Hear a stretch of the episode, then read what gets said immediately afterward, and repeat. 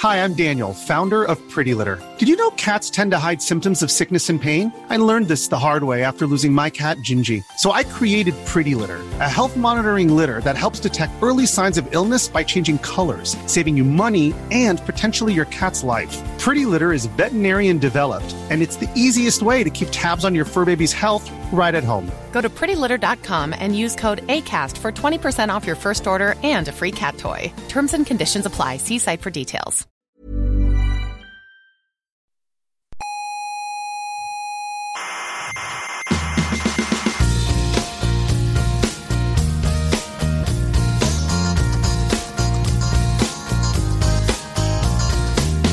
Aquí comienza Coffee Break, la tertulia semanal de la actualidad científica. Yo cuando oigo hablar de ciencia, ¿Sí? me, me excito ¿Se excita? sexualmente. Ajá. O sea que empiece esto ya porque ¿Por qué qué? tengo ganas de pasar un buen ratico.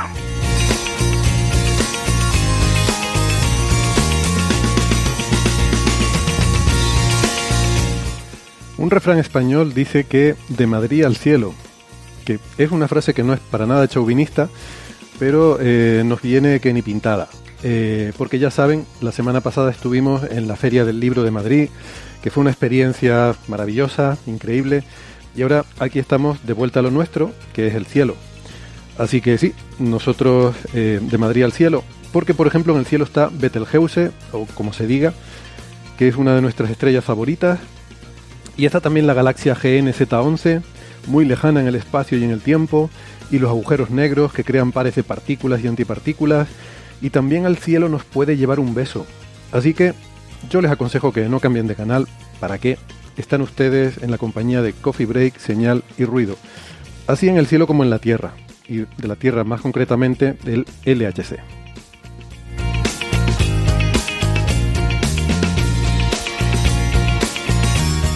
Ya saben que tenemos una página web que es señalirruido.com, todo junto, señal con ñ, señalirruido.com. Ahí tienen toda la información de cada episodio, las referencias de todos los temas que tratamos, todos los papers que leemos para que usted no tenga que hacerlo. Y eh, también pueden encontrar ahí las formas de contacto en redes sociales, eh, direcciones de correo, cualquier cosa. Ahí está todo. Eh, así que vamos a pasar ya a presentar a los contertulios de hoy. que Hoy tenemos un programa muy nutrido, es genial. Tenemos una tertulia hoy bastante concurrida y eh, lo que falta, que todavía esperamos más incorporaciones. Empiezo por dar la bienvenida a María Rives, profesora de la Universidad de Alicante, arroba Neferchiti en Twitter. Hola, ¿qué tal Nefer? ¿Cómo estás? Hola, encantada de estar aquí con vosotros otra vez, como siempre. Genial, me alegro de tenerte de vuelta. Tenemos en Santiago de Compostela a José Edelstein, arroba José Edelstein en Twitter. ¿Qué tal José? ¿Cómo estás? ¿Qué tal Héctor? Bueno, muy contento de estar además con, con muchos eh, que hace tiempo que no veíamos. ¿Cierto? Hola Por- María.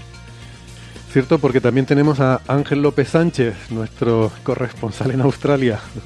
¿Qué tal Ángel? ¿Cómo estás? Hola, ¿qué tal? Muy buenas madrugadas desde el telescopio anglo-australiano, donde tenemos 2 grados ahora mismo y cielo completamente despejado. Muy bien, pues eh, me alegro porque estás observando además, o sea que, que tienes buenas condiciones de Bueno, observación. bueno, observando, observando entre comillas, estamos haciendo el comisionado de un nuevo instrumento que se llama Héctor. Ah, qué bien. Nos tienes que hablar de ese instrumento. ¿Y qué significa el acrónimo? Bueno, no- nos lo cuentas ahora. Vamos a terminar las presentaciones y ahora vuelvo contigo. Eh, Ángeles arroba el lobo rayado en Twitter eh, con sus guiones, el subguión lobo subguión rayado. En Málaga tenemos a Francis Villatoro. ¿Qué tal Francis? ¿Cómo estás? Pues muy bien, aquí estamos en, en Málaga con un día muy soleado, tendremos unos 30 grados más o menos de temperatura, es decir, que hace calor, que si andas un rato yo lo puedo aseverar porque he estado hace un rato paseando y, se acaba sudando. Pero por lo demás muy bien, día excelente y hoy ha sido el día en que eh, ha ocurrido la ceremonia del premio de divulgación de la Universidad de Málaga que me han concedido, así que bueno, estoy muy contento. Pues enhorabuena por, por ese premio y ya nos contarás qué tal la ceremonia. Francis es arroba emulenews en, Twitter. Eh, yo doy fe que efectivamente hace calor. Hoy va a ser una esa, hoy va a ser una tertulia sesuda porque, porque se suda cuando hace calor. Y tenemos en Nueva York, que no sé si hará calor o no, a Gastón Giribet, pero eh, el metro seguro que es un poco sofocante, agobiante. ¿Qué tal, Gastón? Sí, algo hay que hacer con esta, con esta ciudad. Bien, todo bien. Un gusto estar con ustedes de vuelta. Un gusto verlo, Ángeles, de tanto tiempo. Muy bien, Gastón es arroba Gastón Giribet en Twitter. Bueno, mencioné que María es profesora en la Universidad de Alicante. Eh, José eh, es profesor en la Universidad de Santiago de Compostela, doctor en ciencias físicas. Ángel es investigador en la Universidad de Macquarie, el eh, Australian Astronomical Optics se llama la institución, no. Se, llama, pero ya no estoy ahí. Ah, vale, es la universidad. En la Escuela de Matemática y Física. Ah, bien. decía Francis en la Universidad de Málaga y Gastón en la Universidad de Nueva York. Pues nada, vamos me equivoqué de botón aquí y se subió el volumen de la música. Nada, ya está. Arreglado. Bueno, eh, pues eh, nada. Eh, ¿Cómo era eso, Ángel, de que tienes un instrumento que se llama Héctor? Seguro que significa algo, porque tiene que ser una condición indispensable. para Cuando se pide dinero por un proyecto, se dice primero lo que es el acrónimo y ya veremos si se concede o no. No es acrónimo de nada. De hecho, es un nombre que deriva de, de la, primer, la primera idea que se tenía para el instrumento, que eran 100 bundles, o sea, 100 manojos de fibra óptica eh, de forma independiente para poder estudiar con espectroscopía de campo integral 100 objetos a la vez. Ah. De los 100, originalmente, que es donde viene el EPTA, de, ahí, el, el H de Lector, ah, se ha seguido algo, tenía pero que ya, Pero ya no tiene, ya solamente tiene 21. O sea, que era una quinta parte de lo que, de lo que originalmente se, quedaba, se, se, se esperaba. Y sí, y ahora mismo pues eh, he enfadado a la jefa porque no se esperaba que me fuera a quitarme del medio ahora. Ah. Tenía que estar eh, ayudando a configurar, pero he dicho, yo lo siento, llevo desde el año pasado que no me paso a charlas con mi amigo de Coffee Break y es la única oportunidad que tengo, así que ahí, os quedáis. Que si un rato estáis sin mí, no pasa nada, no se va a romper el telescopio, espero. Bueno, pues oye, pues nuestra gratitud eterna a tu jefa por, por eh, dejarnos eh, un ratito de, la compañía de Ángel. Em, quiero empezar dando las gracias eh, de nuevo pues, a la Feria del Libro por invitarnos la semana pasada y, en particular a su directora, Eva Orue, que quiero corregir porque bueno, estuvo allí y, yo la, mencioné y dije que, que era organizadora eh, no tenía yo muy claras las jerarquías eh, en aquel momento, pero luego, eh, luego ya, ya sí que lo vi que Eva es la directora de la feria. O sea que, que es un puesto, además que, que hubo un, concurso público, ¿no? Se pidieron candidaturas para, para ser director, directora de la Feria del Libro. O sea, no es que a dedo se, se eligiera a, la persona que dirige, sino que hubo un llamamiento de, en fin, para que la gente se pudiera presentar a, ese puesto, ¿no? lo cual es una costumbre saludable. Eh, agradecer también a los oyentes que se han apuntado al Patreon, que lo abrimos el otro día y, lo tenemos por ahí. Hay mucha gente que nos está invitando a café, así que le damos las gracias. Son, son bueno, eh, muchos oyentes ya que, que han estado enviándonos su apoyo. Así que nada, muchas gracias por todo eso. Em, pues nada, vamos a empezar entonces con los temas que tenemos para hoy. Em, y, hablando de empezar, eh, una de las cosas que nos resultó muy sorprendente, no dio tiempo de comentar la semana pasada, pero eh, eh, lo tenemos un poco pendiente la semana pasada, es que ha, salido un artículo en Science que nos envía María, un, un, artículo de lo que se llaman Perspectives, que que es básicamente un, artículo que la revista mm, pide a los autores para hablar sobre un tema que está de actualidad, sobre el que hay investigaciones novedosas, etcétera, mm, que no es necesariamente del trabajo de los autores, ¿no? sino que explica un poco el, el trabajo que hay sobre ese tema y que tiene que ver con, se titula La historia antigua del beso. Y me ha sorprendido mucho, porque yo siempre había pensado que esto del beso era una cosa natural, casi biológica, algo instintivo, ¿no? Como, no sé, como comer o beber y, resulta que parece que no, que es algo cultural incluso, ¿no? Que tiene una historia. bueno, eh, la, broma es si, el beso, si el beso empieza en Sumer, es que antes la gente no se besaba, ¿no? ya está. Ya, está. fin de clase. no, no, hombre, evidentemente nos hemos besado siempre, pero es que este artículo que han escrito eh, es una pareja, es una pareja de, investigadores daneses.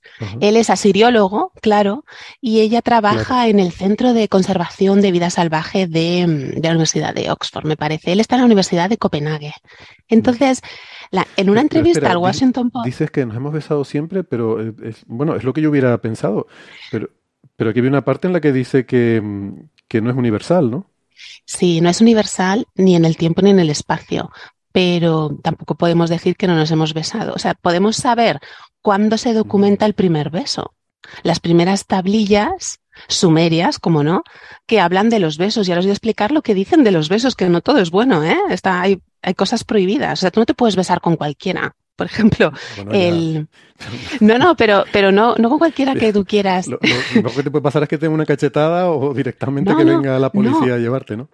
No, hay cosas prohibidas. Por ejemplo, la, mi, mi prohibición favorita de las tablillas sumerias es no puedes besar a una mujer mayor. Mayor que tú, claro. Así que tener cuidado lo que hacéis, ¿eh? porque es porque, ¿sabes por qué? Y primero porque es ominoso, y no me cansaré de decir ominoso, pero en el sentido de que, de que trae, mm, puede traer malos, mm, malos presagios, ¿no? Te puede dar mala suerte, puede traer tragedias. Pero la segunda razón es la mejor. No debes besar nunca, a ver lo que hacéis, a ver a quién besáis. No debes besar nunca a una mujer mayor que tú, porque como tiene más experiencia, tendrás peleas con ella cada día de tu vida porque te va a querer manipular. Esto no lo digo yo, ¿eh? lo dice la tablilla CT 140 del British Museum. Ahí lo dejo. Cada uno que cuente su, experiencia.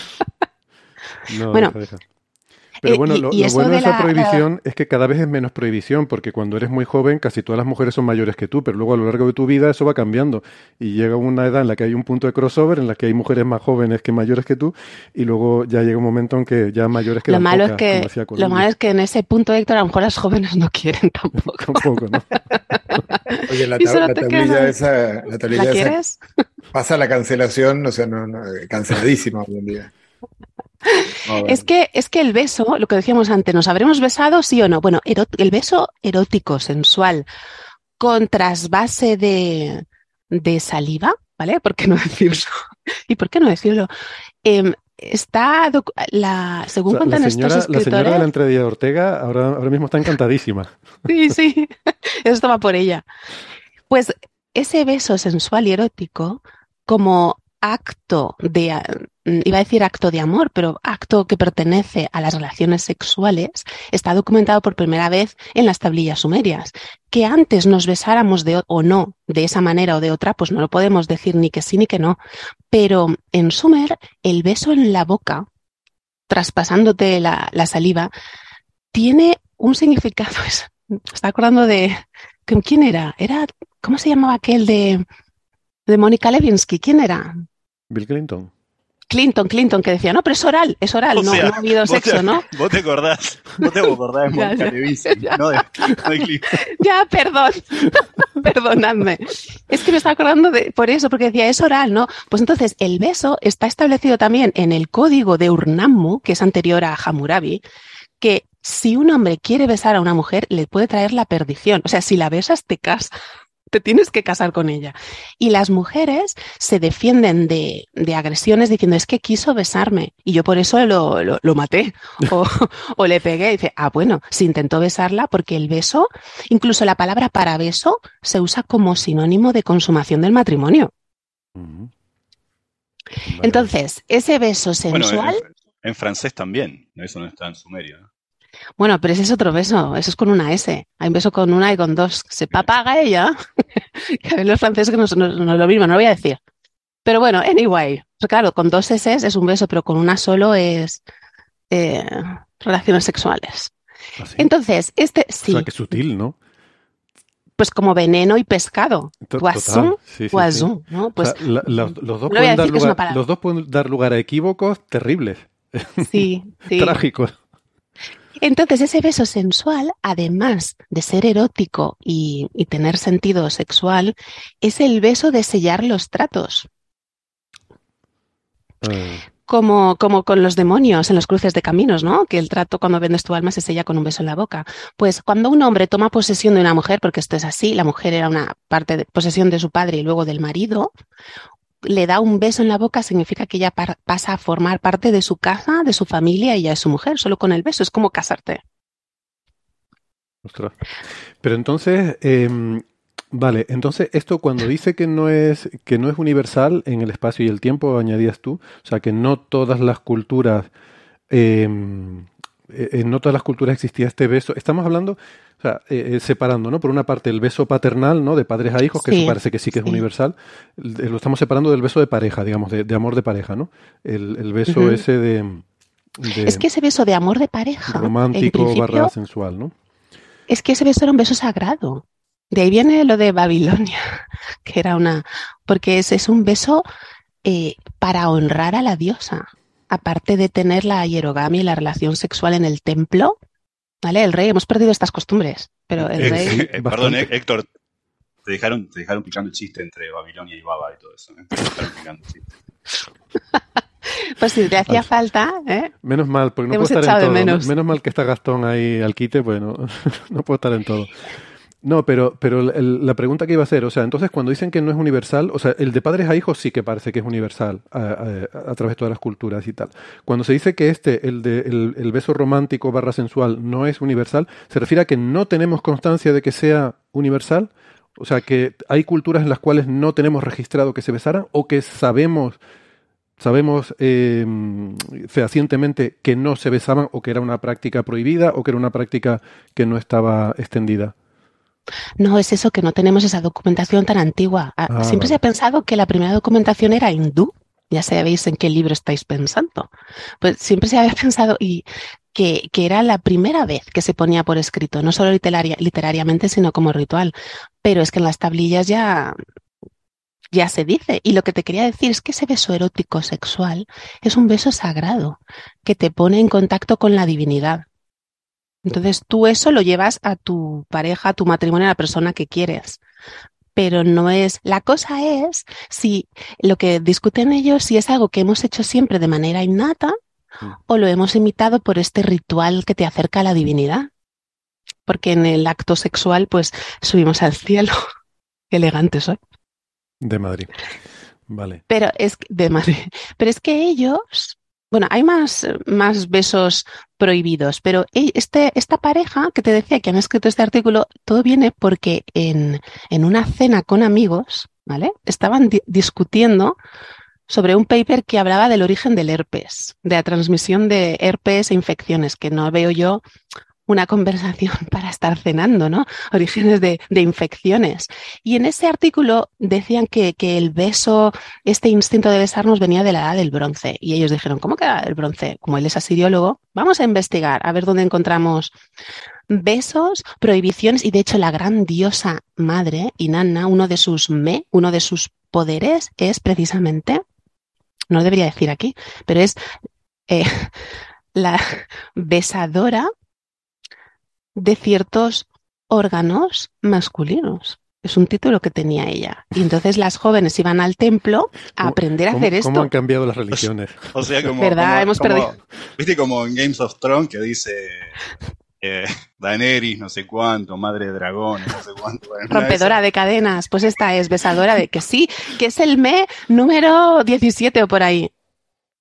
Sí, sí, sí. Eso era un poder de la diosa, vale. Era un poder de la diosa. Entonces las jóvenes para iniciarse, igual que en Grecia, se iniciaban en los misterios dionisíacos, el misterio de Eleusis, que no sabemos realmente qué pasaba ahí, pero tenemos la, los frescos de la Villa de los Misterios en Pompeya, que hay gente haciendo cosas muy... A mí me cuesta explicarlo en clase, digo, nada nuevo bajo el sol, queridos. Pero, bueno, entonces las jóvenes iban al templo para aprender a hacer estas cosas. Y, ¿En, qué momento perdimos todo esto? Ah. ¿En qué momento fuimos para atrás? Bueno. Entonces, estos, este hombre, estas, este matrimonio dijeron, vamos a escribir un artículo donde citemos los primeros besos. Y es que, eh, claro, ellos también siguen la línea de que el beso transmite infecciones y herpes. Y, citan un en esto ya época Acadia, Babilonia, que eran como más mm, sueltos. Y que había, pues está la prohibición de es explícitamente de comer con una de las mujeres de, del harén, de, de, uno de los reyes, porque tenía unas infecciones en la boca. Entonces decía, está prohibido besarla y comer a su lado. Y hablando de infecciones, antes de que vengáis a decirme cosas, es que el, el, beso, o sea, la palabra para la enfermedad que se transmite con el beso en acadio, porque hay un texto acadio que se llama Tratado de Enfermedades, es que está editado en francés. ¿Vale? Eso lo tenemos en francés. Es Tratado Acadio de Diagnósticos y Pronósticos Médicos. Y es un tratado de posibles enfermedades, infecciones y sus posibles soluciones. Y fíjate que hay un apartado dedicado especialmente a las enfermedades que te producen los besos fuera del matrimonio. Claro. Que como son las enfermedades sexuales que tú has estado por ahí, ¿qué has estado haciendo, no? Entonces ellos decían que en, este origen, el, origen del, herpes, la palabra que, os quiero decir en este tratado, que es la infección que sale en la boca, es busanu, busanu, bu, ¿vale? Y luego la infección, la herida, la herida que te produce como una pústula, se llama bubutu, bubutu. Vamos a ver. Bien, eso, buba, buba, la peste bubónica, eso viene de bubón. El bubónico viene del griego bubón, que siempre se ha dicho, no sabemos de dónde viene etimología oscura, pues a lo mejor lo estamos descubriendo ahora. Viene del acadio, de estas pústulas que te salen en la boca cuando vas por ahí besando a gente que no debes besar. Ah, qué curioso. Y se me va a decir que sí que puedes besar a una mujer mayor solamente en un caso, cuando así lo requiere el ritual de purificación del eclipse lunar del quinto mes. En ese momento es anchas Castilla, es como una noche eleusíaca. Pero puedes hasta perder la vida, ¿eh? No os lo recomiendo. Esa, esa orgía. Entonces es, pues es un entretenimiento, pero mm, están hablando del origen del virus, es HSV1 que yo lo he buscado en, he hecho una investigación, como dices tú, Héctor, una investigación exhaustiva en Wikipedia y pone que es el herpes bucal. Pero vamos, que de una cena, yo no me pongo en una cena a hablar de herpes e infecciones, pero... Pero de Hermes a lo mejor sí, seguro que... Hermes también había que, besarle en los cruces de caminos. ¿Y ¿Quién besaba en los, cruces de, en los cruces de caminos? Pan. O sea, la palabra pánico viene de Pan, el dios Arcadio, que es un fauno que tiene patitas de cabra. a él le gustaban mucho las ninfas. Y cuando estaba en un cruce de caminos, pues como que les daba un susto, ¿no? y, de ahí viene el pánico, porque el susto que les daba, ya os podéis imaginar cuál es. Mm.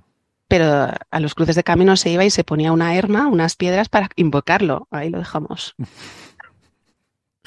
y, eso pasó a pánico. Eh, eh, Sí, la palabra pánico, de tener susto, viene de ahí, de ese susto que te daba pan en el cruce de caminos. El susto que te daba pan. Lo que pasa es que luego, leyendo esas tablillas, es un poco triste, a veces desagradable, porque claro, mm, en esa época la vida de las personas que no eran reales no importaba mucho, y de las mujeres menos aún, ¿no? Y las mujeres pues se casaban muy jóvenes, muy, muy, muy jóvenes. A lo mejor con, con 10 años ya se podían prometer y casarse, ¿no?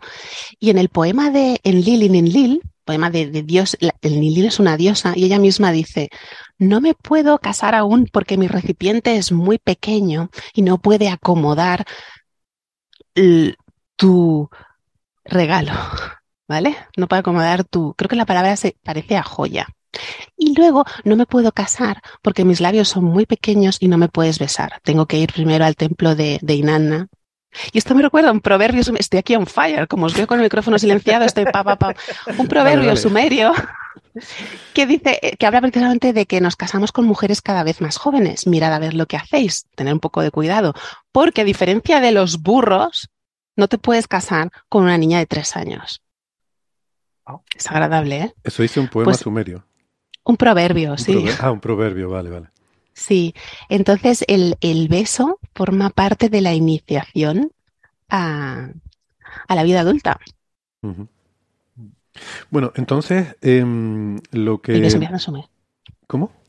El beso empieza en Sumer. Antes de Sumer no se besaba a nadie, ¿no? Claro, claro, no. Eh, no, existía gente. No, no hay.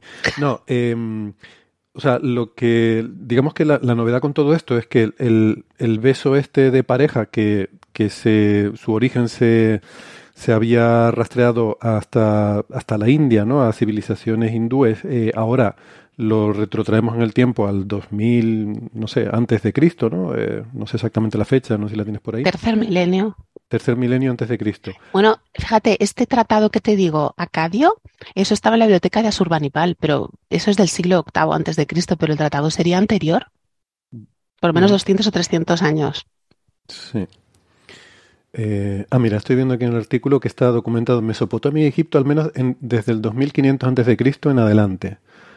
Em, o sea, el beso como pasar del ritual a lo erótico. Tú en tu, en tu priva, en tu intimidad con tu pareja, no solo con la grandiosa o con el rey en el templo. Ya, ya. Que hay, gente que besa en la intimidad. Em, es un punto importante, quizás a destacar el tema eso de, las transmisiones de, de, microbios, de microbiota bucal eh, entre los que se besan. Eso es un punto clave eh, porque el origen de muchas enfermedades puede venir de este tipo de eh, protocolos y puede haber, claro, los cuando no se conocen cuáles son los orígenes, pero se observa que las personas que abusan de este tipo de besos con intercambio de fluidos en sus relaciones sexuales acaban pues con herpes bucal y con otras enfermedades, pues eh, eso lleva, por ejemplo, a que políticamente se decida prohibir ese tipo de prácticas y se ordenan en el marco de religiones, etcétera, de tal manera de que la mayoría de la gente acaba por no hacerlo. Y acaba teniendo relaciones, por ejemplo, sexuales en las que tratan de evitar ciertas prácticas eh, porque, eh, digamos, están no están recomendadas por la, la, cultura religiosa, política de la sociedad, que muchas veces, ya digo, tiene su origen en evitar ciertas enfermedades. Como Pretty Woman, que no besaba en la boca mientras trabajaba. Por algo sería. por evitar enfermedades. Y otra, otra enfermedad era la afonía. Si un hombre se quedaba afónico, eso era porque había besado a una suma sacerdotisa que tenía que mantenerse virgen como las vestales romanas, pues en Sumeria. Y la pena era quemarlos, quemarlos vivos a los dos. Ostras. Vale. Bueno, eh, aquí se habla de, de una, eh, un, artefacto, el, cilindro Barton, no sé lo que es, que parece que es un, artefacto de arcilla eh, mesopotámico en el que se, se ve la figura de dos deidades que, que están ahí pues entretenidas y besándose, ¿no? sí. que parece que es una de las representaciones más antiguas ¿no? que, que tenemos. Sí, son de, hay varias de la misma época y son Inanna, y Dumuzi, que es la gran diosa, y él es el pastor sagrado. Él es el pastor sagrado. Entonces, ellos dos se representa esa historia de amor entre ellos dos con sus balbales, sus, sus himnos de, en alabanza de estos dioses son como el cantar de los cantares. Probablemente el cantar de los cantares también se ha inspirado aquí. Es mm, sus relaciones sexuales paso por paso, muy bellas, muy poéticas, con palabras muy elegantes. Por ejemplo, se habla constantemente de, de, la miel y la crema de leche fresca. ¿eh? Entonces es muy, es muy bonito, es muy bonito. Y ese, ese relieve que, que, ilustra este paper no es de los más explícitos. O sea que es una, es, es una, un ritual sagrado. Esas relaciones sexuales en el templo, en el que el hombre normalmente era el rey y la mujer era una sacerdotisa y representaba a la diosa, era lo, lo que mm, era la norma, era la religión, el, el, culto. En vez de hacer una procesión y flagelarse, pues iban al templo y se besaban. Y tenían relaciones. Mejor que flagelarse. ¿Dónde va a parar? Pero curioso, el tratado de las enfermedades, hay un capítulo entero para los besos, para lo que y la pena. O sea, no solamente el remedio, la infección y la posible para curar a esa persona, pero luego lo tienes que matar, porque si ha hecho eso, merece la muerte. Ya. Sí, a lo mejor esas prohibiciones, claro, como decía Francis, ¿no? Tienen su origen en intentar evitar esas transmisiones, a lo mejor, de enfermedades y tal. Claro. Eh, bueno, ¿algo más sobre esto? Creo que ya he terminado. Os voy a contar más cosas, pero eh, no son para el oído público. bueno, pues, pues ahora vas a tener que decirlo, porque si no, no, no, tenemos una revuelta aquí. No, no, no, ya está. Eso, eso, es contenido premium para los, ¿no? para los patrones el Patreon. Eso, contenido premium. La hierogamia. que tenemos una hierogamia en el, no sé si lo hemos dicho alguna vez, en el Museo de, en el Museo Arqueológico Nacional, en el monumento funerario de Pozo Moro, en la sala de los Íberos. Es una torre funeraria con leones, al estilo de las torres romanas funerarias, y ahí hay una representación de una hierogame bajo el árbol de la vida, la diosa Inanna y Dumuzi teniendo precisamente este enrosque que tienen así como en, el, en la tablilla que ilustra el paper. Están así enroscados, piernas, brazos y, y, labios. Y es un ritual de vida y de, exaltación y honrar a, los dioses. Tenemos que honrar más a los dioses. Mm. Yo insisto, ¿en qué momento pasamos de eso a ponernos de rodillas? Con lo incómodo que es. Bueno, Héctor, no, no, me las dejado, no las has dejado. Yo no voy a decir nada. vale, vale. Venga. Mira, Gastón, qué cara. Venga, vamos. Se cambiaron las latitudes del beso. Eh, sí. Ángel, ¿ibas a decir algo, perdona? No, sí, sí, no, era el comentario de que a mí particularmente me ha dejado intrigado con aquello que ha dicho del eclipse de luna, de no sé qué evento. Que no sé qué... Sí, los eclipses de luna eran ominosos, podían traer muchas tragedias. Entonces, para contrarrestar ese efecto malo, pues tenías que tener esta, estas relaciones sexuales que agradaban a los dioses y limpiaban tu alma. Ya lo sabéis, el próximo eclipse. No, no, soy, no, no, estoy haciendo nada, no estoy haciendo nada sino salvando el mundo. Exacto, exacto. Es por el eclipse, es por ustedes. En vez de hacerle fotos tendré que entretenerme en otra cosa. Sí. el próximo eclipse... un, punto, un punto importante que quizás ha olvidado María mencionar, porque claro, ya se ha remontado hasta, hasta Sumer y, podemos remontarnos mucho más atrás. Eh, nosotros nos separamos ah, de, los chimpancés pues, entre 6 y 8 millones de años. Cierto. Y, y en los chimpancés hay dos, eh, dos especies bien separadas, que son los bonobos y los chimpancés.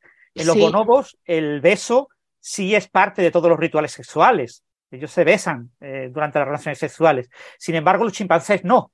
Los chimpancés, el beso es eh, de cariño, es de, no, no, tiene un papel, no tiene un rol en, en la sexualidad, ¿no? Entonces, claro, los antecesores los, eh, de, de, los humanos eh, probablemente puede que compartieran el, el, beso entre ellos y de hecho hay ciertos indicios de que incluso pudo haber transmisión de microorganismos entre neandertales y Homo sapiens en intercambios sexuales gracias a eh, intercambios de fluidos, eh, porque hay restos en nuestro eh, ADN de, microorganismos que están asociados o se parecen a, organismos que hoy en día observamos en la cavidad bucal, con lo que es posible que provenieran de, esos intercambios entre neandertales y, sapiens. O sea que, en principio, el, beso ha tenido un papel evolutivo durante muchos millones de años. lo que pasa es que el beso ritualizado eh, pues es el tema que puede haber surgido a partir de Sumer. Se ha leído el artículo, qué bien, yo creo que ha sido el único. y también ese beso de sellar negocios, por ejemplo, en, los rituales de la mafia, ¿no? Cuando das mm. el beso que, lo aceptas como parte de, tu familia o el trato hecho, ¿no? O el de Judas. El de Judas, ¿no? Estamos pensando todos también, sí. Claro, porque sella el trato. Sella el trato también, efectivamente. Eh, bueno, en este caso era como una identificación, ¿no? De, decir, eh, este es el... Sí. Vale, em, pues venga, vamos a pasar de tema porque em, una de las cosas que está muy de, candente actualidad últimamente es esa estrella que tanto nos gusta, Betelgeuse, eh, una, una, estrella gigante roja, una de las más reconocibles del cielo en la constelación de Orión, el, el brazo eh, oeste, ¿verdad, Ángel? Eh, el brazo oeste, ¿no? El, hombro, quiero decir, el hombro oeste de Orión, ¿no? Y, el hombro oeste, sí, el hombro oeste. Creo. Bueno, eh, estuvo muy de moda, si recordarán, hace unos años, porque es una estrella que tiene variabilidades de brillo, se sabe a lo largo de la historia, se han registrado algunas variaciones de brillo y es normal este tipo de estrellas que las tengan por diferentes motivos, tanto por propia variabilidad de, la propia estrella como por el polvo que puede eh, generar alrededor, porque son estrellas ya en las fases finales de su evolución, que soplan muchísimo eh, gas y polvo al espacio y a veces eso condensa, forma polvo, eh, cuando se aleja y se enfría, forma polvo y, ese polvo pues a veces es grumoso y, y, puede, en nuestra línea de visión, nos puede oscurecer la estrella, entonces es complicado interpretar esas variaciones de brillo. Pero eh, hace un par de años se oscureció mucho y como se oscureció tanto, había mucha gente que decía, es que va a explotar, ya está a punto de ser una supernova. Pero eh, bueno, aquí comentamos eso, que no tenía mucho sentido esa idea. Efectivamente, eh, pasado ese tiempo volvió la estrella a recuperar su brillo y ha ido poniéndose cada vez más brillante, ahora está ya prácticamente a su nivel, incluso mm, un poquito más alto, está en, la parte alta de, de, lo que, de lo que son históricamente estas oscilaciones. Y ahora pues hay otra gente también diciendo que es que eso es que va a explotar también. O sea, si se oscurece mucho va a explotar, si se abrillanta también va a explotar. Bueno, nos encantan las cosas que explotan. Esto eh, Hollywood ya lo sabe hace mucho tiempo y estamos todos pendientes a ver si Betelgeuse explota o no.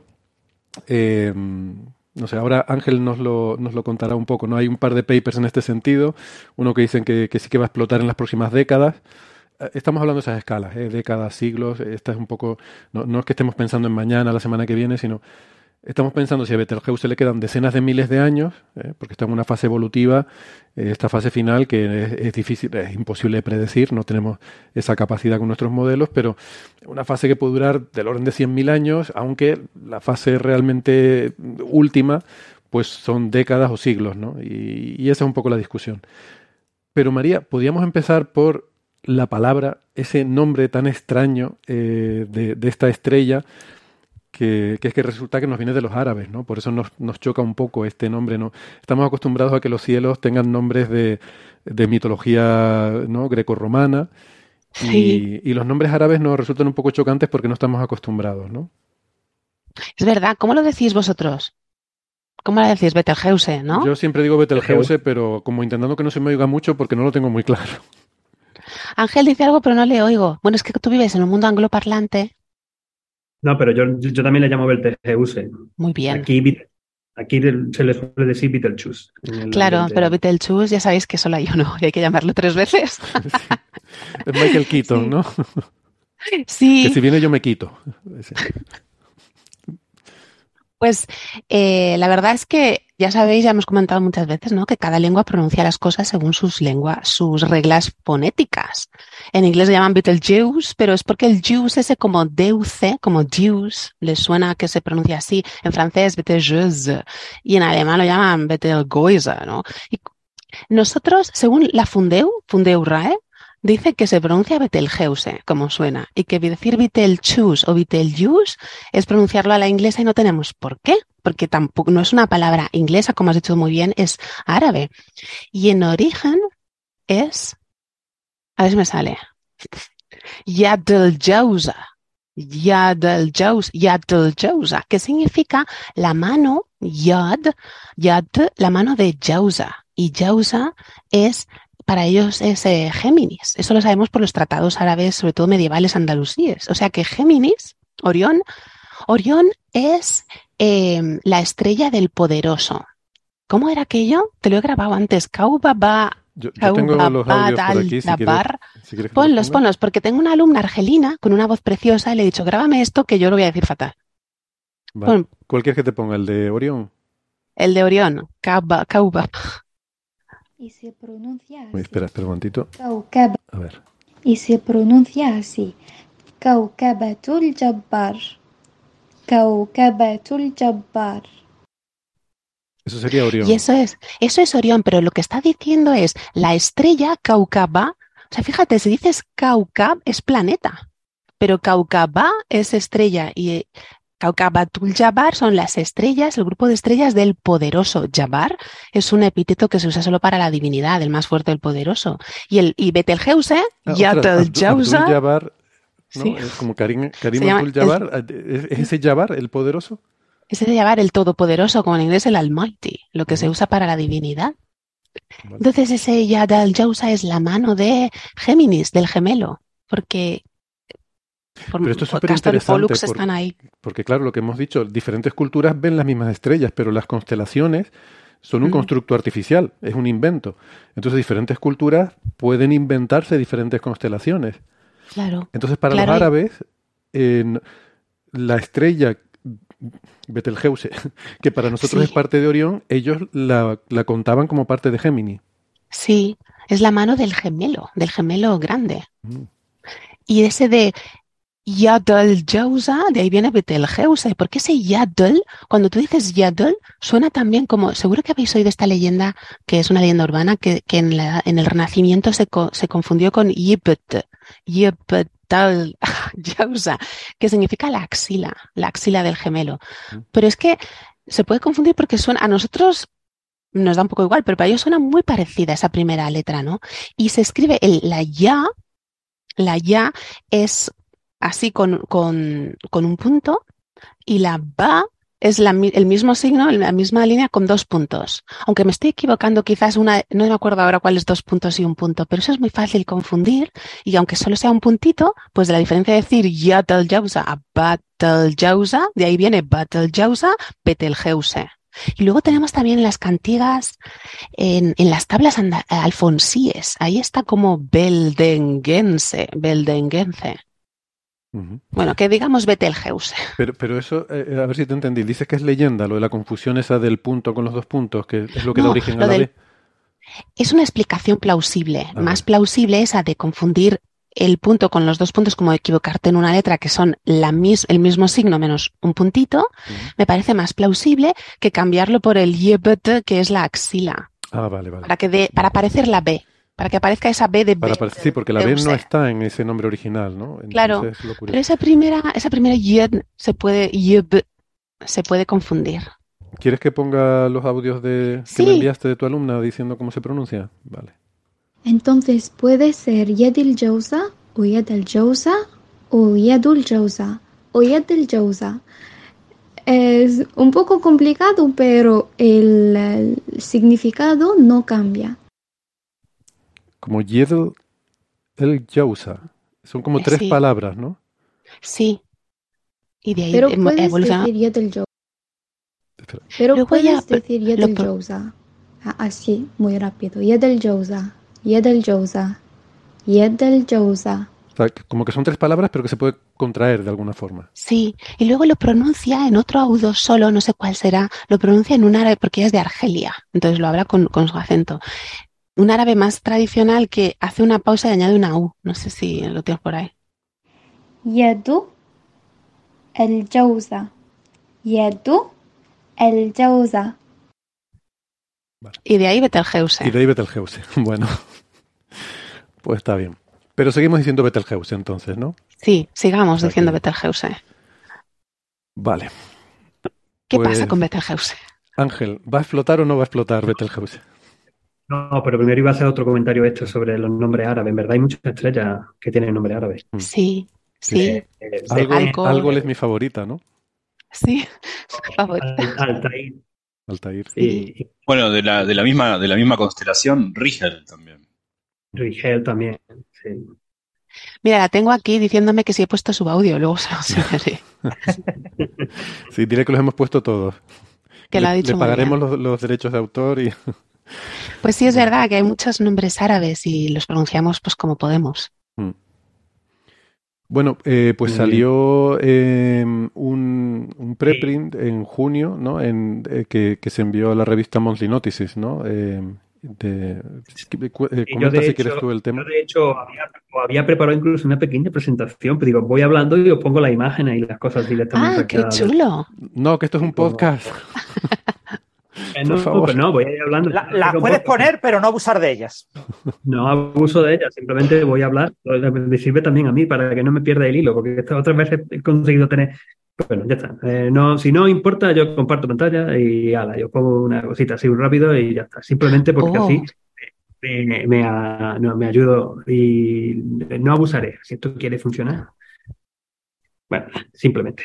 Eh, bueno, Orión, ya hemos hablado de, él, es una de las constelaciones más famosas del cielo y tenemos nuestra estrella roja Betelgeuse. Eh, y, ya también ha estado comentando, también ha estado comentando lo que ha pasado con, eh, lo de la gran disminución de brillo. Pero aún así, primero, también quería recordar cómo funcionan las estrellas más masivas, porque esto es muy importante a la hora de entender de qué van los dos artículos científicos estos nuevos, los preprints, los preprints de los que vamos a hablar. Y recordad sobre todo que, bueno, una estrella al final lo que están son gigantescas cocinas cósmicas, como muchas veces digo en charlas de divulgación, que tienen hidrógeno y están produciendo elementos más pesados como el helio, que es lo que hacen normalmente las estrellas, eh, estas estrellas como el Sol pero eh, no solamente está el, hidrógeno creando helio, sino que la estrella más masiva eh, se puede el helio fusionar y formar otro, otro elemento. Llegan a formar pues, carbón, oxígeno, que luego más tarde, a su vez, también pueden llegar a fusionarse, que también se van a fusionarse y se va creando una especie de estructura de capas de cebolla dentro de la estrella hasta llegar al núcleo de hierro-níquel, esto es la estrella más masiva, y termina explotando. Yo, de hecho, tenía por aquí incluso la estrella de cebolla. Eh, pero bueno, entonces, todo, otra cosa importante a tener en cuenta es que las escalas en las que esto pasa, y recuerdo, solamente pasa para la estrella más masiva, a partir de 8 o 9 veces la masa del Sol, eh, pues depende de la masa inicial de la estrella. O sea, una de las incógnitas aquí es saber la masa, la masa de la estrella, particularmente la masa de Betelgeuse. ¿Cuál es la masa de Betelgeuse? Para saber por dónde estamos. En una estrella, simplemente por dar unos números, en una estrella de, una masa de 25 veces la masa solar, cuando nace, lo que es el quemado del hidrógeno se, produce solamente en unos 7 millones de años. El quemado del helio en medio millón de años. Y aquí es cuando empieza la cosa a acelerarse mucho, porque la quema del carbono solamente pasa en 600 años. La del nitrógeno, la del neón, perdón, en seis, en seis meses. Y el silicio en un día se quema y termina explotando como supernova, una supernova de tipo 2. Por ejemplo, la que estamos viendo estos días en la galaxia M101. Después, si queréis, hablamos más de ella. Entonces, cuando, cuando pasó esto del, de que entre a finales de 2019 y principios de 2020, eh, que Betelgeuse empezó a perder mucho brillo y era muy fácil distinguirlo a simple vista, eh, como bien ha dicho Héctor, bueno, hubo un montón de noticias por ahí, ah, Betelgeuse va a explotar, porque sabemos que es una supergigante roja y que está en un proceso de ya eh, terminando su, su vida en cierta manera. Pero ¿dónde exactamente? ¿Está todavía quemando el helio? o, ha pasado ya que va el carbono. Todo esto es donde viene lo de lo los estudios, eh, los de los prepping. Eh, y, sí, efectivamente, pues tuvimos este, esta gran bajada de brillo. Ahora, irónicamente, no solamente tiene brillo más bajo, sino un brillo bastante alto, pero que esto es algo que ya se conocía. De hecho, observaciones regulares durante más de un siglo existen de este objeto, de esta estrella, un montón de astrónomos, incluso astrónomos aficionados, muchos de ellos que han ido viendo la variación del brillo y se conocen este tipo de eh, irregularidades, se le llama una variable semi-irregular, que es por las diversas eh, etapas, los distintos procesos que están pasando, sobre todo en la atmósfera, en la parte exterior de la atmósfera. Incluso hemos llegado a ver, con, gracias a, observaciones en infrarrojo, eh, que la estrella, o sea, mucho más lejos de la estrella, eh, existen capas de material que ya han sido eyectadas por la propia estrella, por Betelgeuse. Eso se han visto bien con, observaciones de, eh, con el VLT en infrarrojo. Y mm, los modelos que intentan explicar cómo son estas estrellas supermasivas, ya gigantes rojas, al final de su vida, muy convectivas, sobre todo en la parte de fuera, pues son capaces de demostrar que esas células convectivas son bastante gordas, bastante extensas y que tienen unas variaciones y unos cambios bastante drásticos. En la simulación que estoy poniendo aquí. Incluso se puede, eh, eh, se pudieron hacer observaciones bastante buenas de, de, un tipo que esto yo creo que en su momento lo estuvimos explicando, ¿eh? que mostraban que con, con polarimetría de tipo espejo diferencial, una técnica, usando el telescopio de dos metros y medio en el observatorio del Monte Caucásico, que, de los que eh, se vean esa especie de mancha oscura dentro de la superficie de la, dentro de la estrella que podían estar relacionadas a este tipo de movimientos de convención, que de hecho era una de las explicaciones que se estaban intentando dar al principio con respecto a que la estrella, eh, ¿por qué? ¿Por qué estaba cambiando el brillo tan drásticamente? Pero luego llegaron observaciones muy buenas también con el, el VLT, eh, usando el instrumento Sphere, con el telescopio, los, telescopios de 8,2 metros del, del, que están en Chile, en Cerro Paranal, y entonces sí se pudieron ver con, con, más detalle que en verdad aparecía una especie de mancha. Y esa mancha estaba asociada a una nube de polvo que posiblemente se eyectó en la visual de la Tierra y eso fue lo que hizo el cambio, el cambio de, brillo. Y eso está bastante bien, bastante bien eh, establecido ahora mismo. De hecho, la explicación que se tiene es más plausible sobre todo esto. Entonces, bueno, llego a los artículos que han salido. El, el 1 de junio eh, se subió este artículo al archive por Sayo y colaboradores, son cuatro, Sayo, Nendal, Mainet y Exton, que tiene como título el estado evolucionario de Betelgeuse inferido a través de sus periodos de pulsación. Y lo que hacen es intentar analizar pues, estas pulsaciones para ver en qué estado, efectivamente, como el título dice, en dónde se encuentra. ¿Está quemando el carbono o está quemando el helio todavía? Y, en este artículo, que usan sobre todo modelos, un montón de modelos y, y alguna aproximación, no aproximaciones, pero algunos supuestos eh, sobre la masa y la, el radio que tiene Betelgeuse, eh, con, con, este tipo de artículos son todos muchos modelos, no me, no me entretengo demasiado a detallarlos porque son bastante largos, pero concluyen que según, su, o según este estudio, parece que Betelgeuse estaría en la última etapa de la quema del carbono por lo que se, se explotaría dentro de relativamente poco, pero recordamos, relativamente poco en astrofísica son nada. Eh, ya podían ser unos cuantos cientos de, unos cuantos siglos incluso, en que explotara como supernova. Tengo una pregunta. Eh, me, confunde que la gente tenga imprecisión sobre el tamaño, porque si entiendo bien, Betelgeuse, que está como a 650 años luz más o menos, fue la primera estrella, es tan grande que la, es la primera estrella que la gente resolvió en volumen después del Sol. Eh, entonces, te, voy a responder, perdona que te corte, te voy a responder después, porque es que ahí está el truco. Uno de los trucos del problema de todo esto es la, distancia, es la distancia a la que está y por tanto el tamaño. Ok, ah, ok, ok. No se, no se sabe bien, no se sabe toda. El problema que tenemos es que no sabemos ni cómo es de, ni, ni qué tamaño, o sea, perdón, ni qué distancia se está ni sabemos exactamente dónde está el tamaño de la fotosfera, de dónde, cuál es el tamaño real de la estrella. Yo no, no, soy astrónomo, entonces me, confundo un poco en los órdenes de magnitud, pero yo pensaba que una estrella a 650 años luz o incluso 800 como Rigel, eh, pensé que por paralaje uno más o menos podía estimar, eh, pero quizá no. sí, no, no, no, con paralaje no, pero como esta estrella es tan grande, se han podido hacer medidas interferométricas en las que se resuelve la estrella. Ah. El problema es, que, qué es lo que...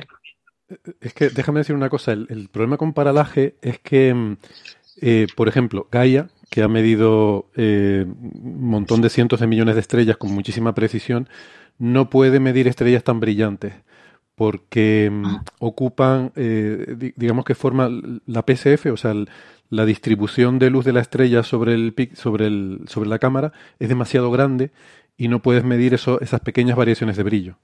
¿vale? Porque la, estrella no es un píxel, sino que es como un manchurrón.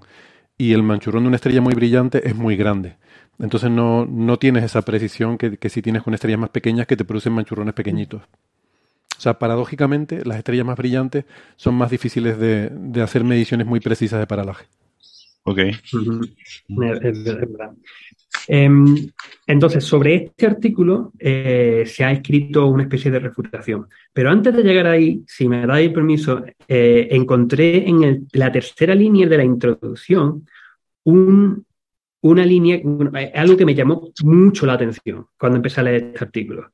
Dice, investigaciones recientes por Neuhamser et al. 2022, colaborador 2022, usando registros pretelescópicos, revelan que esta estrella ha cambiado significativamente la temperatura en los últimos dos milenios. Y me quedé así un poco, digo, ¿cómo? ¿Que Betelgeuse ha cambiado la temperatura, el color? Porque siempre hemos dicho que, la que, Betelgeuse es roja, una estrella super, una gigante roja.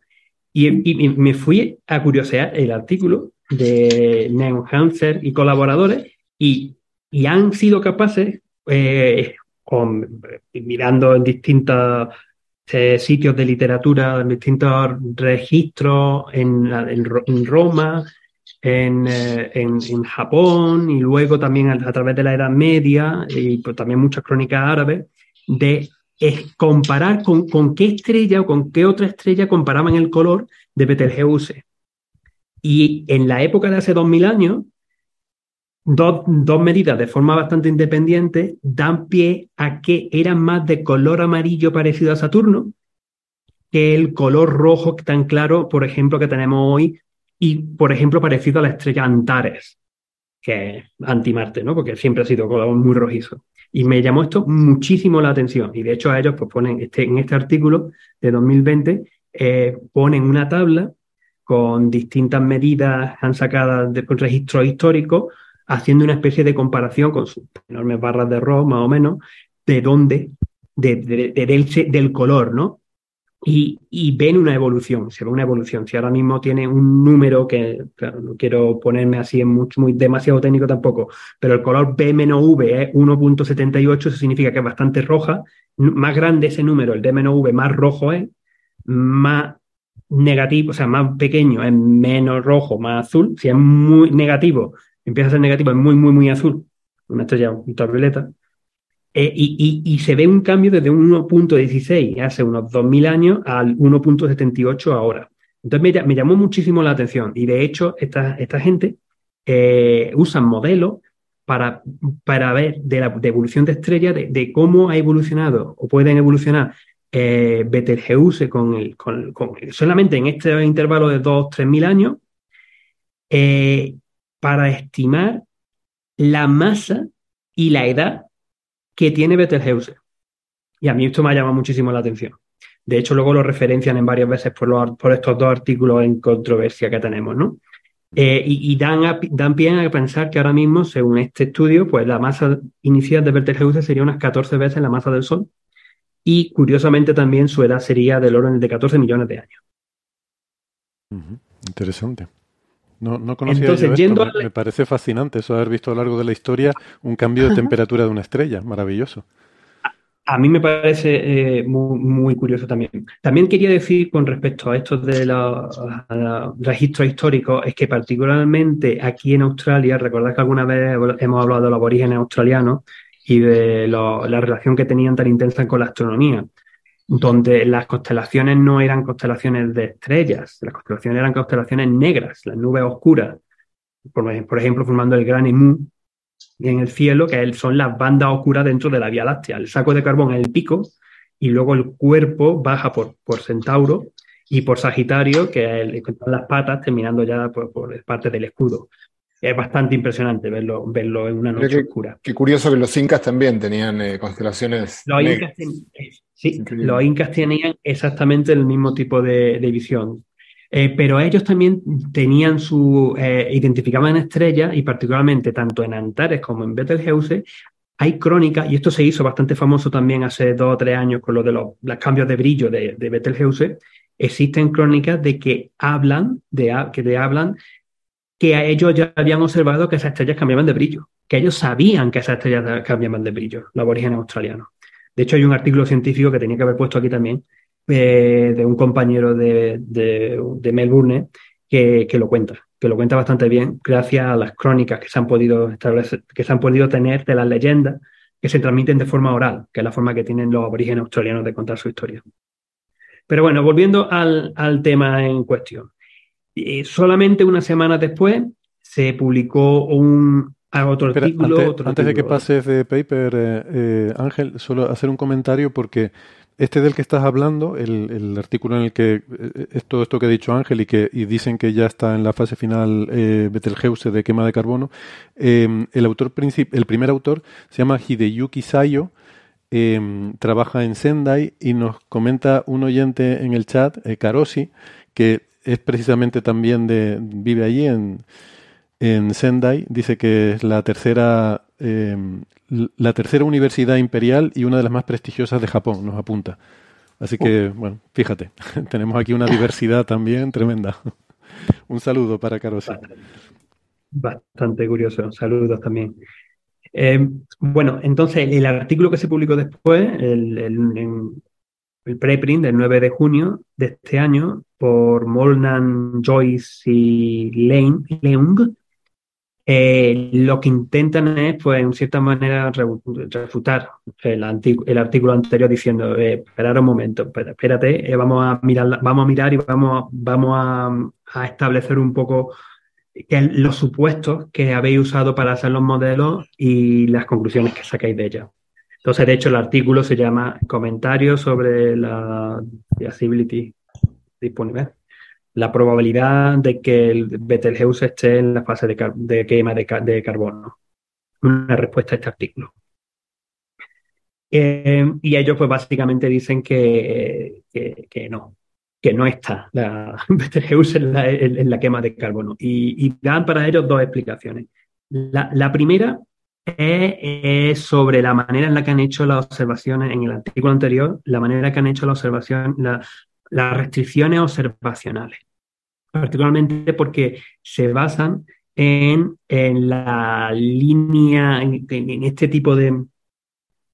Ah, la variación esta semiperiódica que vemos eh, en, de Betelgeuse eh, una, de esas que hay dentro de unos 2.200 días, que, pues que ellos, el artículo anterior asociaban a que fuese consecuencia de que un de, que fuese el, de ahí el, la disminución de luz de, ese artículo. Entonces ellos dicen que, em, que eso no, no puede ser porque eh, se ha visto claramente con las imágenes que en verdad no hay esa hipótesis no, no, nos vale porque ha sido una nube de polvo.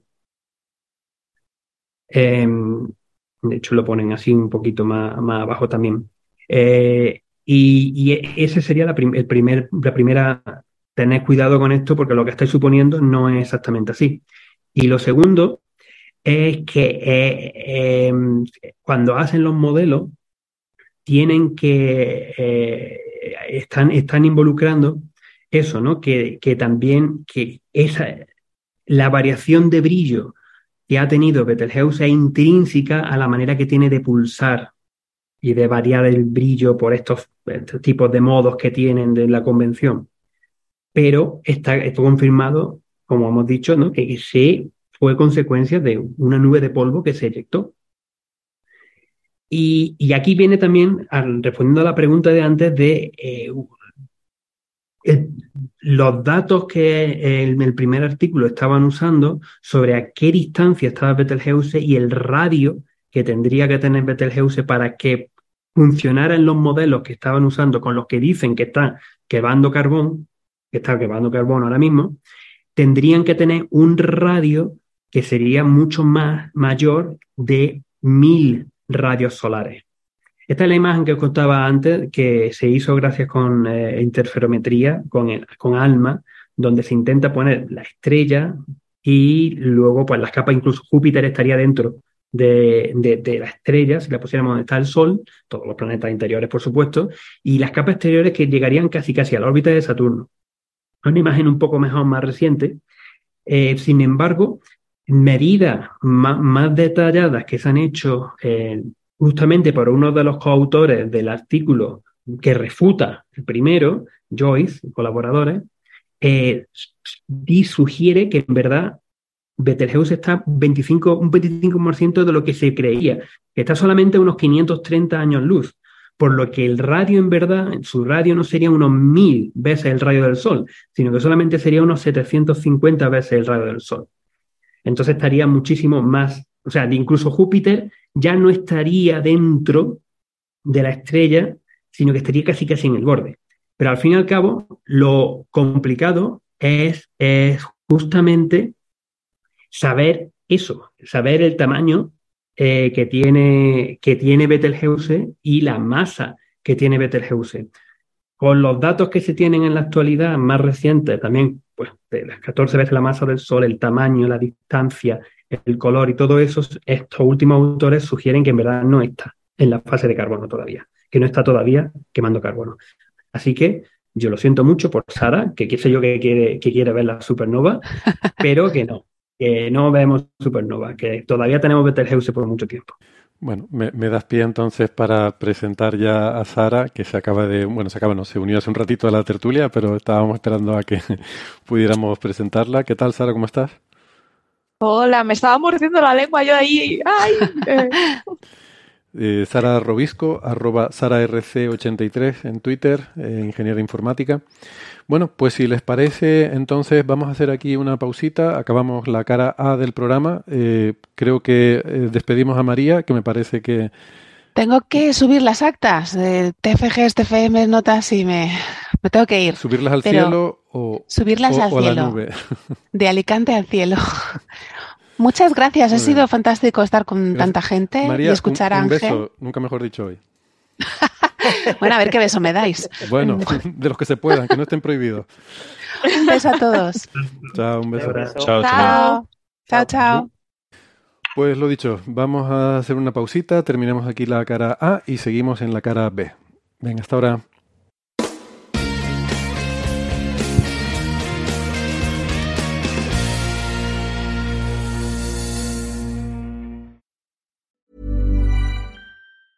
Hi, I'm Daniel, founder of Pretty Litter. Did you know cats tend to hide symptoms of sickness and pain? I learned this the hard way after losing my cat, Gingy. So I created Pretty Litter, a health monitoring litter that helps detect early signs of illness by changing colors, saving you money and potentially your cat's life. Pretty Litter is veterinarian developed, and it's the easiest way to keep tabs on your fur baby's health right at home. Go to prettylitter.com and use code ACAST for 20% off your first order and a free cat toy. Terms and conditions apply. See site for details.